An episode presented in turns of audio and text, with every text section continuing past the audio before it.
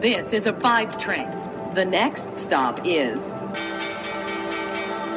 Wall Street. Hallo zu euch nach Deutschland und herzlich willkommen aus dem Wochenende zu Wall Street Daily, dem unabhängigen Podcast für Investoren. Ich bin Sophie Schimanski aus New York. Zunächst schauen wir wie üblich auf den Handelsstart hier bei mir in den USA. Die äh, Aktien steigen hier gerade und der Markt versucht recht erfolgreich bislang, sich von der schlechtesten Woche des Dow Jones Industrial Average seit Oktober zu erholen.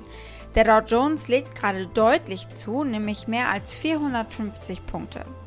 Eine recht breite Gruppe von Aktien ist im vorbörslichen Handel schon höher gewesen.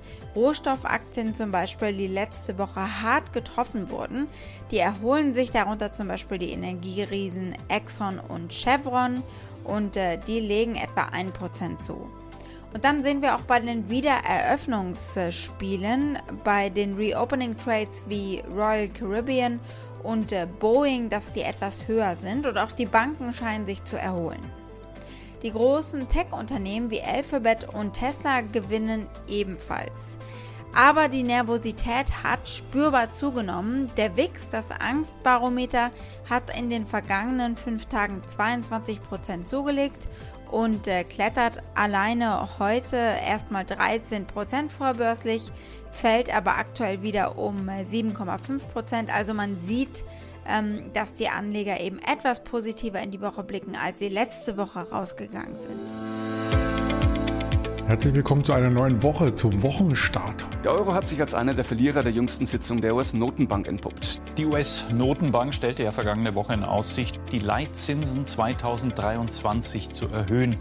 Das wirkt sich bereits jetzt auf den Euro aus, der im Verhältnis zum Dollar sinkt. Schwächerer Euro bedeutet, dass alles, was wir in Dollar bezahlen, für uns Europäer am Ende teurer wird. Die Märkte da auch wirklich reagieren und werden wir erst in dieser Woche sehen können. Fast 20 Fettleger stehen an dieser Woche an. Sie versuchen jetzt natürlich die Aussagen etwas zu entschärfen. So sieht's aus für euch, für mich, für uns alle. Es gibt heute wie immer montags einen Ausblick auf das, was diese Woche die Anleger beschäftigen wird und es ist jede Menge, kann ich schon mal verraten. Der Notenbankchef Jerome Powell spricht vorm Kongress morgen. Wir bereiten uns darauf vor, äh, worum es gehen wird, schauen wir uns an. Die Kryptowährung Bitcoin fällt und Schuld ist nicht Elon Musk, der hat gerade mal gar nichts damit zu tun. Wir schauen, was da los ist. Wir blicken auf die Airlines, die kommen nicht hinter dem gestiegenen Interesse an Flügen hinterher. Die Aktie des Tages ist die von Amazon passend zum Amazon Prime Day heute. Das wird aber kein normaler Prime Day, weil natürlich die Pandemie den meisten Händlern auf Amazon in den Knochen steckt. Soweit die wichtigsten Themen der heutigen Ausgabe. Als Pioneer hört ihr die kompletten Folgen in unserer neuen App oder auf unserer Website thepioneer.de. Wenn ihr noch kein Pioneer seid, könnt ihr euch da direkt anmelden. Damit unterstützt ihr unabhängigen Journalismus und ihr haltet unsere Angebote werbefrei.